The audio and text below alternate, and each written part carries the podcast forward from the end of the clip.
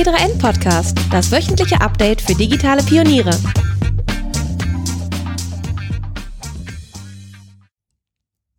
Hallo und herzlich willkommen zu einer neuen Folge des T3N Podcasts. Mein Name ist Luca Caracciolo, ich bin Print-Chefredakteur und heute sprechen wir über ein Emoji, über den Shruggy. Ähm, was das ist und was so dahinter steckt, äh, das möchte ich mit Dirk von Gehlen besprechen. Hallo Dirk. Hallo, guten Tag. Schön, dass du da bist. Ähm, bevor wir starten, du hast ein Buch dazu geschrieben, ähm, da gehen wir gleich noch äh, gesondert drauf ein. Äh, bevor wir starten, stell dich doch nochmal ganz kurz vor, was du machst. Ich heiße Dirk von Gehlen und auf der Visitenkarte, die die Süddeutsche mir mal ausgedruckt hat, äh, steht Social Media und Innovation. Ich bin von der Ausbildung her Journalist, arbeite schon eine ganze Weile bei der äh, Süddeutschen Zeitung ähm, in, der, in der Digitaleinheit und kümmere mich um neue Produkte bei der SZ. Ich versuche dort äh, die schöne große Idee Süddeutsche Zeitung mitzuhelfen, in neue Bereiche ins Digitale zu übertragen. Und du hast jetzt ein Buch geschrieben, du hast, es nicht dein erstes Buch, ähm, über den Shruggy. Das ist ein Emoji. Ähm, das kann man jetzt ganz schwer per Audio äh, erklären. Es ist dieser Emoji, der so ein bisschen die Schultern hochhebt und sagt, ich weiß auch nicht. Genau, es ist ein äh, fröhlich schulterzuckendes äh, Emoticon, das ähm, für ein bisschen für Ratlosigkeit und äh, für eine, ich würde sagen, entspannte Fröhlichkeit steht. Und das Buch, da steckt natürlich was dahinter. Das Buch heißt äh, Das Pragmatismusprinzip. Ähm, Unterzeile weiß ich jetzt gar nicht. Zehn Gründe für einen gelassenen Umgang mit dem Neuen. Ja, und, und wie passt das, wie passt denn jetzt der Shruggy damit zusammen? Ich habe ähm, in den letzten 20 Jahren mich mit dem Internet und mit dem Neuen beschäftigt. Also das Internet, heute ist das ja sehr selbstverständlich, war mal eine Zeit lang das neue Medium und irgendwie besonders. Und in den Jahren, in denen ich das gemacht habe, habe ich immer wieder gemerkt, wie Menschen sehr komisch mit dem Neuen umgehen. Und dann habe ich sehr lange äh, versucht, das über die Technik und den Inhalt zu erklären. Also ich habe mein Buch über das Kopieren geschrieben, ich habe mein Buch darüber geschrieben, wie Kultur zu Software wird. Also ich habe mich immer mit dem Inhalt beschäftigt. Und irgendwann habe ich nach Jahren äh, dann gemerkt, dass eigentlich was dahinter liegt, nämlich dass wir alle ab irgendeinem Punkt uns schwer damit tun, Neues kennenzulernen. Und dann ist mir irgendwann der Shruggy im Internet über den Weg gelaufen und jemand hat im Internet geschrieben, das sei sozusagen das Default Internet Feeling. Also der, der Ausdruck dieses schulterzuckenden Emoticons sei das Default Internet Feeling. Und das fand ich irgendwie eine schöne Beschreibung, also das Gefühl, online zu sein, irgendwie ausgedrückt. Und dann habe ich dem so nachgespürt und habe dann festgestellt, dass dahinter tatsächlich eine Haltung steckt. Sascha Lobo hat es dann danach mal vielleicht die erste Emoji-Philosophie genannt. Ähm, also vielleicht eine Haltung, die sich aus dem Digitalen, aus dem Internet speist. Ähm, der Shruggy, das sind eigentlich japanische Schriftzeichen, die man neu zusammengesetzt hat und die dann eine neue Bedeutung bekommen haben und die man über Sprach- und Ländergrenzen hinweg verstehen kann. Der Shruggy steht vielleicht für das, was das Internet mit uns macht. Und ich habe den, den Versuch unternommen, daraus vielleicht so ein bisschen so eine philosophische Haltung abzuleiten. Das tue ich allerdings ironisch gebrochen, weil der Shruggy selber in dem Buch immer spricht, ähm, weil ich mir nicht anmaßen will, jetzt zu erklären, was wir tun sollten, sondern den Shruggy das erklären lassen. Also versteckst du dich ein bisschen hinter dem Shruggy? Ich verstecke mich ein bisschen dahinter, weil ähm, es tatsächlich ja kompliziert ist, in dieser unübersichtlichen, schnellen Welt zu sagen, was das einzig Wahre ist. Ähm, das ist vielleicht sozusagen schon der, der Grund, warum man den Shruggy auch braucht. Ähm, von Christoph Kucklig gibt es den schönen, das schöne Wort äh, Überforderungsbewältigungskompetenz, also die Fähigkeit, mit unserer ständigen Überforderung umgehen zu können. Und ich fand, der Shruggy ist dafür ein perfektes Symbol für diese Fähigkeit. Und äh, wenn wir überfordert sind, dann ähm, will ich nicht derjenige sein, der sagt, mach doch nur so und so, dann ist die Überforderung weg. Ich glaube, die Überforderung gehört dazu und wir müssen lernen, mit dieser Überforderung umzugehen, uns anzupassen und Sachen immer wieder in Frage zu stellen. Der Shruggy heißt, sagt für mich jedes Mal, wenn ich ihn sehe, und was wäre, wenn das Gegenteil richtig wäre. Mhm. Und du schreibst in dem Buch auch ähm, auf den ersten Seiten, dass diese, wenn wir das auf, auf die heutige Zeit beziehen, einen großen Wandel, Digitalisierung, neue Technologien, wir fühlen uns überfordert. Ähm, und zeigst eigentlich, dass diese Ängste vor diesem Neuen eigentlich gar nichts Neues sind. Das gab es auch früher schon bei neuen Technologien. Ähm, warum haben wir trotzdem immer wieder das Problem und fallen immer wieder in diese Struktur, das, das Neue äh, zu ängstigen, Angst davor zu haben und ein Stück weit uns auch dazu wehren? Äh, von Umberto Eco gibt es die schöne Formulierung, dass das vielleicht so ein Menschheitstraum ist. Also dass die Menschheit immer wieder in diesen Reflex verfällt, Sachen, die sie nicht gelernt hat, als gefährlich einzuordnen. Ähm, ganz toller Podcast dazu, der Pessimist Archive Podcast, den muss man, ist ein englischer Podcast, in dem Leute genau dieser Sorge nachspüren. Also die erzählen zum Beispiel, die, ähm, äh, äh, wie Menschen reagiert haben, als die Elektrizität eingeführt wurde oder als das Auto eingeführt wurde. Und wenn man das sozusagen aus der Perspektive von heute anschaut, wenn es nicht mehr so nah an einem ist, wenn man es ein bisschen gelassener einordnen kann, dann stellt man fest, dass das so ein ganz üblicher Reflex ist, Sachen, die neu sind, ähm, vielleicht ein bisschen zu skandalisieren oder zu mystifizieren. Und als ich das das erste Mal wahrgenommen habe, habe ich festgestellt, vielleicht ist das Internet gar nicht so schlimm, vielleicht ist das Neue gar nicht so schlimm, vielleicht ist das, Ver das Veränderungspotenzial, das wir sehen, vielleicht ähm, ist es gar nicht so bedrohlich, wie alle sagen, sondern vielleicht sagen die Leute, die das bedrohlich finden, das nur deswegen, weil das halt sehr populär ist. Also weil man damit in die Bestsellerlisten kommen kann, weil damit die ältere Generation sagt, ja, stimmt, früher war alles besser. Also dieser kulturpessimistische Ansatz, der ist halt extrem populär und der geht mir wahnsinnig um den Keks. Ähm, und deswegen habe ich hab gemeinsam mit dem Shruggy eine Haltung entwickelt, die ich Kulturpragmatismus nenne, die sich eben nicht dahin entwickelt zu sagen, früher war alles besser, sondern eher pragmatisch zu sagen, nehmen wir doch mal die Situation an, wie sie jetzt ist und versuchen daraus das Beste zu machen.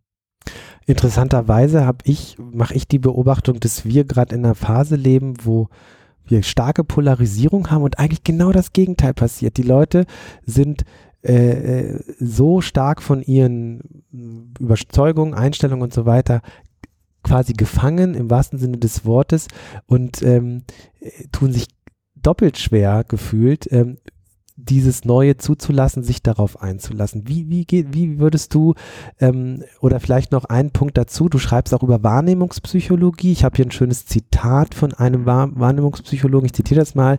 Wir formen unsere Einstellung auf Basis dessen, was durch unsere Wahrnehmungsfenster kommt.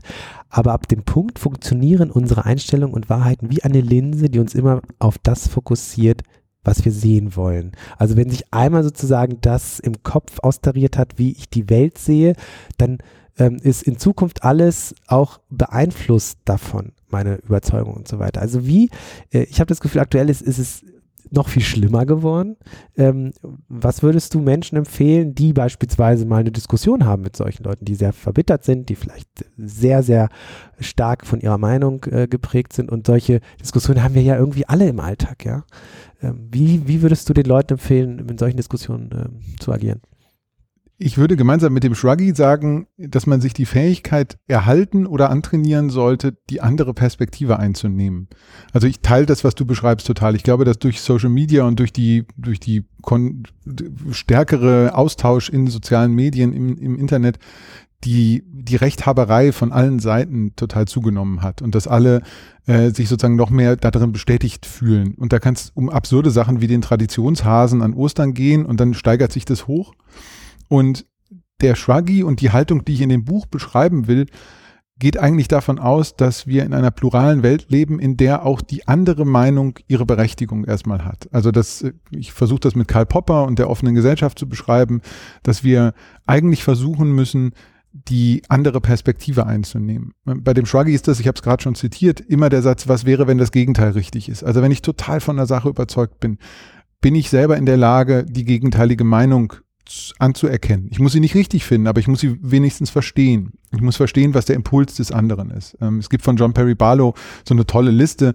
Als er, als er jetzt unlängst gestorben ist, wurde die nochmal rausgeholt, hat er gesagt, so 30 Sachen, die er gerne als erwachsenes Selbstbild für, für sich nehmen will. Und ein Punkt ist zu sagen, dass die Ziele und Ansätze des Gegenüber mindestens genauso sind wie die eigenen Ansätze und die eigene Motivation. Und dass man die Bereitschaft dazu hat, zu sagen, wir leben in einer pluralen Gesellschaft und das heißt, dass wir auch die andere Meinung uns zumindest anhören.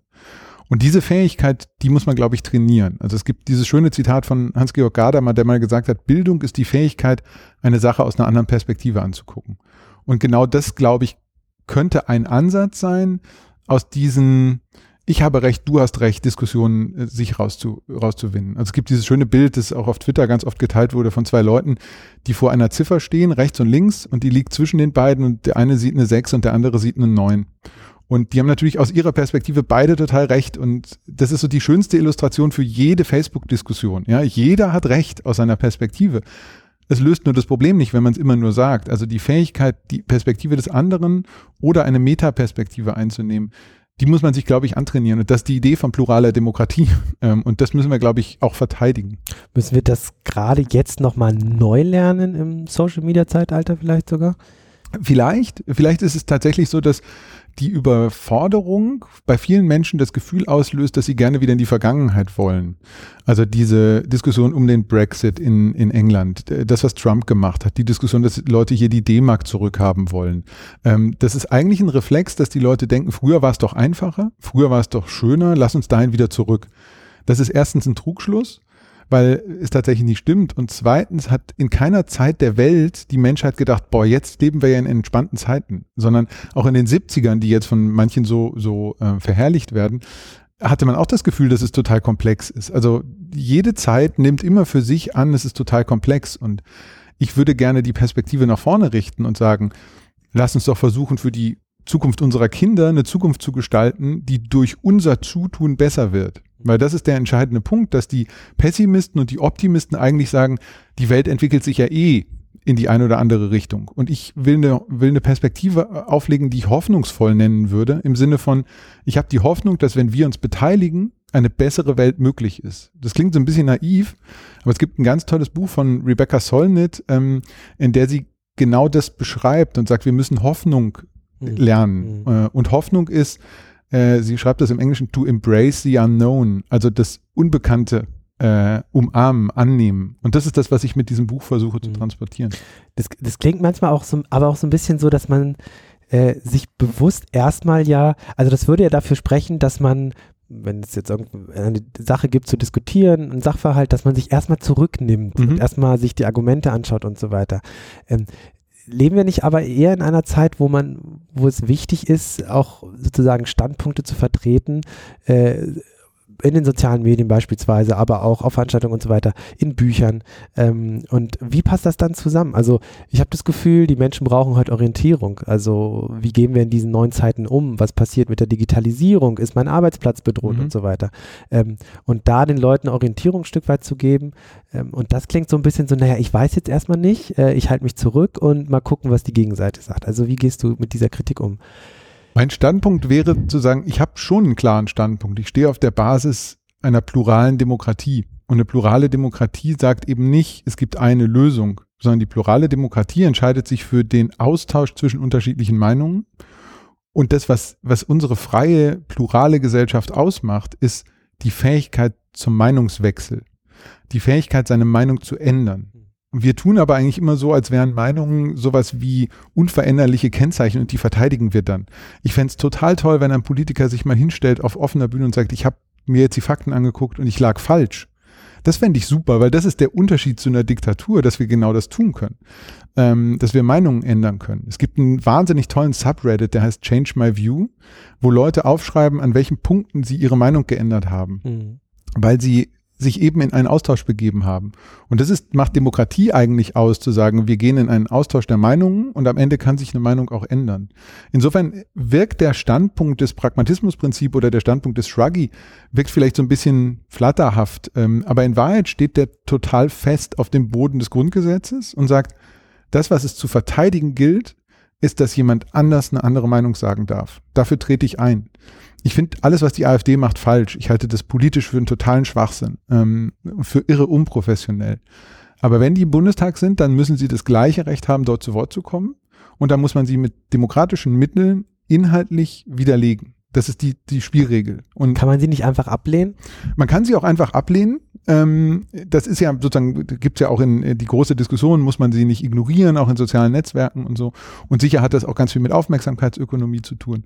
Das, was das Buch aber am Ende anbieten will, ist ein Appell für einen pluralen Austausch, für die Offenheit, dass es eben nicht eine homogene Masse gibt und wir alle gleich sein müssen, alles nur die Deutschen oder diese Form oder jene Form dieser Tribe oder jener Tribe, sondern dass wir akzeptieren, dass es Unterschiede gibt, dass es divers ist und dass das der Bestandteil unserer Gesellschaft ist.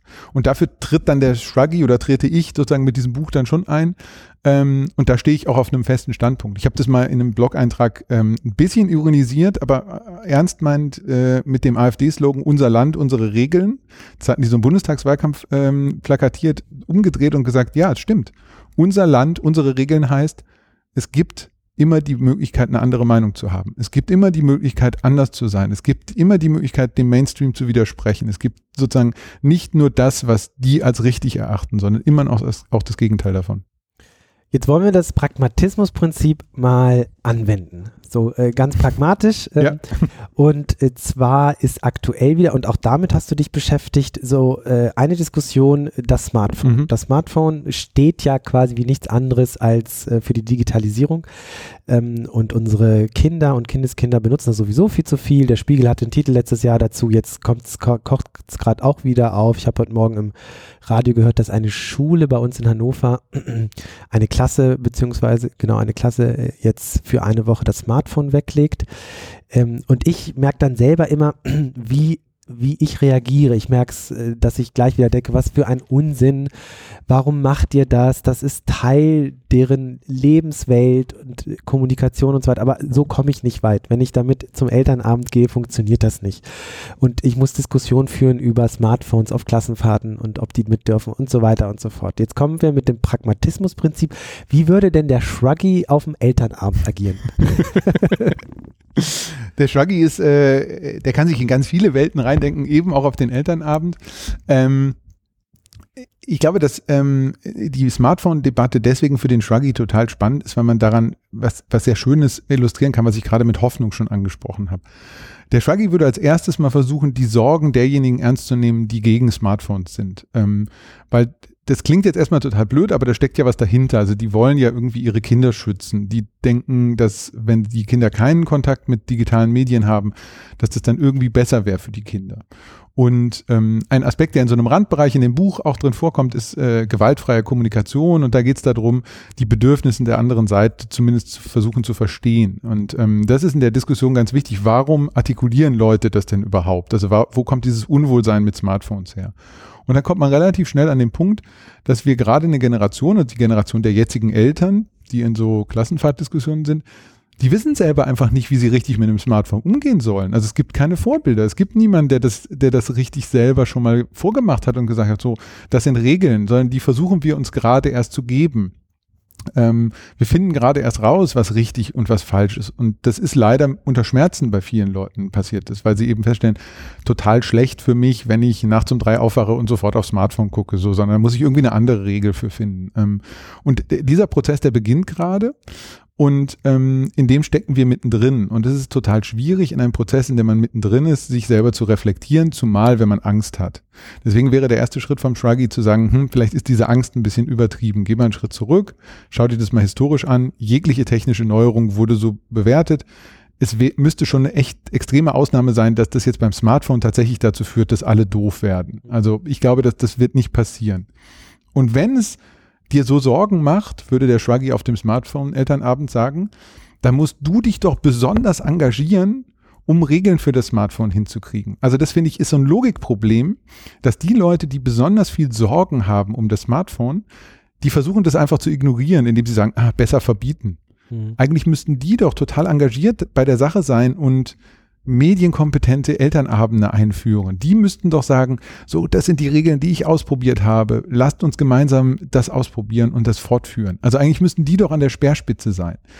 Wir haben aber so eine komische Haltung, dass wir immer die Sorgen ernst nehmen und dann sagen, ja, dann ignorieren wir das Thema. Da gibt es eine erstaunliche Parallele auch zu Flüchtlingen. Also dass die Leute, die die meisten Sorgen davor haben, dass die deutsche Gesellschaft verloren geht, die engagieren sich überhaupt nicht dafür. Die könnten sich ja dafür engagieren und sagen, so geht Demokratie, ich engagiere mich für eine plurale Gesellschaft. Und bei den Smartphones ist das so ähnlich und ich würde mir wünschen, dass wir dass wir das versuchen zu gestalten. Ich habe jetzt in meinem Blog so eine, so eine Aktion gestartet, die heißt Smarter Phone, ähm, so ein Blogstöckchen, wo ich Leute einfach nur gebeten habe zu sagen, wie benutzt denn du dein Smartphone? Damit die Diskussion mal eine neue Wendung nimmt, weil mir das wahnsinnig auf den Keks geht, dass die immer gleichen Leute sagen, wir werden alle doof, das Smartphone ist wie Nikotin, wir werden davon abhängig. Das stimmt halt nicht. Es ist ein Instrument, das kann man gut und schlecht benutzen und wir müssen lernen, es gut zu benutzen. Und es ist halt insbesondere auch immer eine Diskussion um, um Kinder und, und, und Jugendliche. Und das ist ja immer das, was mich auch immer so erstaunt, dass, dass, äh, dass, dass das Schlechte dermaßen äh, groß gespielt wird und ähm, nichts anderes zugelassen wird als, äh, das kann nur schädlich sein. Ne? Und ähm, da wünschte ich mir einen Shruggy auf der Schulter, äh, der das irgendwie macht, aber äh, die, die Praxis sieht ja so aus, dass man da ja auf sehr verhärtete Fronten kommt und selbst wenn man ähm, stößt, selbst wenn man dann äh, so einen guten Vorsatz hat, man leider nicht sehr weit damit kommt. Das ist ja auch oftmals, das kann bei Elternabenden so sein, aber auch wenn man in sozialen Medien entsprechende Meinung vertritt, ist das ja mal nicht anders. Ich habe mal einen Artikel geteilt, ähm, auf Medium von einem, ich weiß nicht genau, wer den geschrieben hat, aber es ging um die These, äh, lass die die Kinder und Jugendlichen doch einfach mal machen. Mhm, mhm. Lass die mhm. spielen, war, glaube ich, die Überschrift. Mhm. Ähm, lass sie doch ihre Videospiele spielen. Also ich meine, du hast auch Kinder, ich habe auch Kinder, man sieht auf Schulhöfen und so weiter, sieht man natürlich eine Traube von Kindern um ein Smartphone-Screen und dann wird da gewettet. Ich habe da direkt, mein Sohn spielt natürlich auch und hat Pokémon und so und ich finde es total faszinierend, wie die sich, und das ist ja meine These, es führt jetzt vielleicht ein bisschen zu weit, aber ich führe es ganz kurz aus, ähm, und das würde ich der Gegenseite mal präsentieren, nur ich komme da nicht hin. Äh, nämlich die These, dass dadurch, dass sie äh, Smartphones benutzen, entsprechende Spiele und Software, Kommunikationsplattformen äh, und so weiter und das vielleicht für Außenstehende, für Ältere ein bisschen komplex wirkt ähm, oder kompliziert. Ähm, aber als ob die sozusagen sich auf die bevorstehende Digitalisierung vorbereiten. Das ist ein Training für die. Ja, also mein Sohn hat mir letztens äh, unfassbar, äh, es gibt Pokémon, sagt mhm, er ja auch was, ähm, Pokémon Wiki, das ist Wikipedia für Pokémon und ich habe da mal ein bisschen rumgesurft und es ist unfassbar, was da für eine ja. Komplexität herrscht. Da gibt es ganze Tabellen von Angriffsmöglichkeiten und so weiter. Da ist mir, da ist mir richtig ein Licht aufgegangen, ich gesagt habe, das ist das ist Training. Das ist Training für meinen Sohn, der sich auf diese komplexe digitale Welt vorbereitet. Ja, einmal digital, virtuell im Kopf etwas zu denken, äh, ähm, in Zusammenhang zu bringen und ähm, das später vermutlich auch anzuwenden. Ähm, genau, aber das, das ist dann wieder so komplex und wie bringt man das der Gegenseite näher? Perfekt, weil es, es gibt ein Kapitel äh, in dem Buch, das heißt, diejenigen, die die scheinbar unlösbaren Probleme der Gegenwart lösen werden, die leben heute schon. Das ist die Generation unserer Kinder. Aber wir, wir geben denen das Gefühl, alles wäre total schlimm. Wir geben denen das Gefühl, diese Welt ist total kaputt und äh, alles funktioniert nicht mehr richtig. Für die ist aber das kein digitaler Wandel. Die verstehen gar nicht, worum die Diskussion eigentlich geht, weil das Internet kein neues Medium ist, sondern die sind in einer Welt geboren, wo das Internet selbstverständlich da ist. Und das werden die gestalten. Und die werden das Internet, wenn wir ihnen dazu die Fähigkeiten vermitteln, für eine gute Welt gestalten. Und da müssen wir hindenken. Wir denken immer aus der Perspektive der 70er Jahre und sagen, oh, damals und Helmut Schmidt und wie toll. Wir müssen aus der Perspektive von in 30, in 40 Jahren denken und sagen, welche Welt sollen denn unsere Kinder dann haben? Und diesen Perspektivwechsel einzugehen, der wäre total wichtig. Du hast total recht, wir kommen an den Punkt nicht, weil die Fronten auch in dieser Smartphone-Diskussion wahnsinnig verhärtet sind.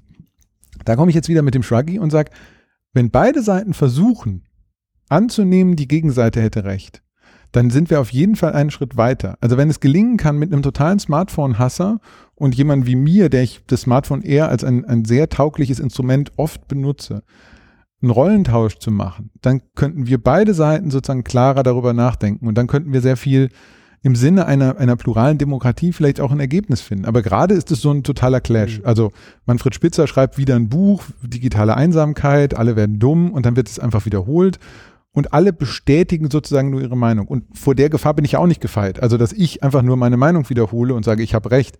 Und deswegen ist der Shruggy dabei vielleicht tatsächlich ein Hilfsinstrument, zu sagen, lass uns doch mal die Rollen tauschen. Ähm, wir haben letztes Jahr bei der SZ so ein Spiel gemacht, wo wir Rollen getauscht haben und die Meinungen der Gegenseite sagen mussten.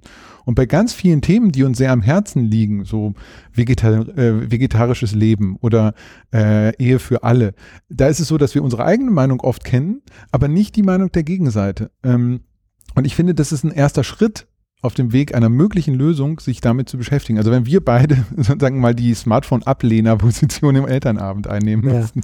Ja, ja schwierig. Ja. Aber das ist ja auch ein bisschen dieses Problem. Du, du, beschreibst so ein bisschen natürlich so eine idealtypische Situation. Hat man im Alltag eigentlich nicht. Ne? Die hat man nicht. Ich versuche mich jetzt sozusagen, nachdem ich das Buch geschrieben habe, immer wieder dahin zurückzubringen und zu sagen, versuch's doch mal aus der anderen Perspektive zu sehen. Versuch doch mal zu überlegen, wie das wäre, wenn ich jetzt total Angst hätte vor dem Smartphone und ich denken würde, mein, meine Kinder wären blöd, wenn sie das Smartphone in die Hand nehmen. Das, manchmal ist es echt gaga, aber an manchen Punkten finde ich, ähm, hilft es, die Perspektive zu verstehen und dann vielleicht gemeinsamer einen Weg zu finden. Das funktioniert nicht immer und ist jetzt total idealisiert. Ich will mir trotzdem die Naivität oder die Hoffnung nicht nehmen lassen, dass man diese Diskussion doch führen kann. Ja, aber lass uns nochmal ein zweites Beispiel mhm. nehmen, der aktuelle Facebook-Datenskandal. Ähm, da will ich gar nicht anfangen, irgendwas aufzuschlüsseln, das ergibt überhaupt keinen Sinn. Äh, es gibt nur wieder mal diese Lager ähm, und äh, ich bin so, erinnere mich so ein bisschen an die, das Buch von Sascha Lobo, das gab er vor ein paar Jahren geschrieben, Internetflug mhm. oder Segen. Also entweder es ist ganz, ganz, ganz schlecht oder es ist ganz, ganz, ganz, ganz ja, toll. Ja. Und du greifst das ja auch bei dir äh, mit dem Shruggy auf, dass, dass er im Grunde genommen auch diese moderate Haltung äh, einnimmt. Weder nur Fortschrittsoptimierer, die einfach das alles nur feiern und äh, und äh, wieder die Kulturpessimisten, wie du sagst. Ähm, bei der aktuellen Facebook-Debatte hat man auch wieder das Gefühl, ähm, für viele ist Facebook jetzt irgendwie gestorben, weil sie alles falsch gemacht haben. Sie stehen für das Böse, äh, das digital Böse. Äh, die anderen sagen einfach, was für ein Quatsch. Ähm, die haben da ein paar Fehler gemacht, aber die hatten auch noch nie so eine große Plattform. Es gab noch nie so eine große Plattform wie Facebook. Klar, dass die Probleme haben und so weiter. Es gibt wieder keinen Mittelweg. Was würde der Shruggy sagen? Äh, der Shruggy würde immer versuchen, was zu gestalten. Also die Diskussion krankt daran, teile ich deine Einschätzung, neben einer tatsächlich erschreckenden Sach- und Fachunkenntnis in der Diskussion in vielen Medien. Das muss man leider sagen, dass da einfach Sachen komplett ja durcheinander geworfen werden. Ähm, neben, das blenden wir jetzt mal aus, äh, die Diskussion läuft dann auf so ein sehr einfaches Muster zurück. Ähm, und die, da sind wieder so klare Fronten, wie du sie gerade beschrieben hast. Und der Shruggy würde versuchen, dazwischen einen Weg zu finden und zu sagen, könnten wir vielleicht, das klingt jetzt erstmal total absurd und naiv, aber könnten wir vielleicht als Nutzer von Facebook uns organisieren? Könnten wir dort Meinungen artikulieren und die irgendwo zu Gehör bringen? Also sowas wie, keine Ahnung, ein, Beirat, ja, das klingt jetzt erstmal total doof, weil man sagt, hä, wie soll das gehen bei Silicon Valley und du mit deinen blöden äh, äh, demokratischen Ideen, das geht doch nie zusammen. Vielleicht ist es aber eine Lösung. Also vielleicht kann man tatsächlich aus dem Produkt heraus sagen, wir wollen da demokratische Standards mitbestimmen. Vielleicht wird irgendwann es dazu kommen, dass man bei Facebook sowas wie einen Nutzerbeirat wählt. Ja, kann ja sein. Ähm, das wäre eine Variante, die der Shruggy denken würde, wenn er, wenn er sagt, man kann es doch innen drin versuchen zu gestalten. Die andere Variante ist, was ich tatsächlich nicht verstehe, ist diese GAFAM-Macht, also diese Google, äh, Apple, Facebook, Amazon, äh, Microsoft Macht, die ist ja nicht Gott gegeben. Ja, die, äh, da kann man ja was dagegen tun. Also wenn jetzt alle, die sich aufregen, gemeinsam eine Alternative versuchen zu bauen, dann steht da vielleicht eine Chance. Also ich sehe das beim Buchhandel manchmal, dass dann alle sagen, oh, Amazon überfrachtet alles und dann versuche ich auf einer Verlagswebseite ein Buch zu bestellen, dann funktioniert das nicht. So, dann finde ich, hey, beklagen wir uns nicht, sondern versuchen wir es zu gestalten und wenn so eine Situation kommt, dass ein soziales Netzwerk einen Fehler macht, dann kann diese Chance auch dazu führen, dass wir in zehn Jahren sagen, hä, was war denn eigentlich nochmal Facebook? Also ich habe vor kurzem diesen Text, weiß nicht, ob du den auch gesehen hast, aus dem Guardian, der ist zehn Jahre alt, der Text. Da geht es um die unangreifbare Marktmacht von MySpace. Und ähm, in diesem Text werden Twitter und Facebook überhaupt nicht erwähnt ähm, als mögliche Konkurrenten. Mhm. Und äh, der Shruggy würde tatsächlich sagen, lasst uns doch die Möglichkeiten, die das Internet, die Möglichkeiten, die ein dezentrales Netzwerk in sich trägt, viel stärker nutzen. Ich persönlich bin zum Beispiel großer RSS-Fan und versuche jetzt sozusagen ein paar äh, Monaten RSS als Idee zu transportieren. Ähm, es gibt tatsächlich Leute, die diese Idee nicht mehr kennen. Und dann, da stelle ich fest, da bin ich, werde ich fast sozusagen nostalgisch, ähm, dass ich mir denke, vielleicht müssen wir diese Idee eines dezentralen Internets vielleicht nochmal präsenter machen. Sind wir wieder bei den Smartphones? Vielleicht müssen wir nicht Smartphones in den Unterricht bringen, sondern den Leuten im Unterricht klar machen, was das für ein Geschenk ist, dass wir weltumspannend ohne eine zentrale Instanz in der Mitte äh, das Internet als Netzwerk haben und welche Chancen da drin stecken. Und dann, glaube ich, ist die Zivilgesellschaft stark genug, auch eine Alternative zu Facebook aufzubauen. Klingt jetzt erstmal total gaga und man wird sagen, oh, der von Gehlen, naiv, wie soll das denn gehen? Ähm, die Geschichte zeigt schon, dass das durchaus möglich ist. Also MySpace, AOL, mhm. so, das sind jetzt nicht mehr die, die ersten mhm. Giganten, die einem einfallen. Also, erste Variante in Facebook vielleicht was gestalten? Warum kann man da nicht Nutzerinteressen artikulieren? Äh, mit Facebook da auch arbeiten, die auch vor Gerichte zwingen, also was Max Schrems äh, zum Beispiel macht. Und auf der anderen Seite dann auch mal über Alternativen nachdenken und nicht dieses, ähm, naja, Facebook ist blöd, da gehe ich jetzt da raus. So die Idee der Vernetzung und dass Menschen in Facebook sind, das ist ja eine tolle Idee und das ist ja ein total toller Impuls, dass Leute auf eine neue Art in Verbindung sein können. Ähm, deswegen, der Shruggy würde immer versuchen, was zu gestalten. Dirk, vielen Dank für das Gespräch. Wir könnten das jetzt noch weiter, weiter vertiefen, aber ich glaube, äh, das reicht für den Einstieg und vielleicht nimmt der ein oder andere da auch mal was mit. Das Buch ist sehr zu empfehlen. Ich habe es noch nicht ganz durch, aber ist seit wann auf dem Markt? Äh, Anfang des Jahres. Anfang des Jahres. Ähm, schaut doch da mal rein. Das Pragmatismusprinzip von Dirk von Gehlen. Danke, dass du dabei warst. Vielen herzlichen Dank. Tschüss. Tschüss.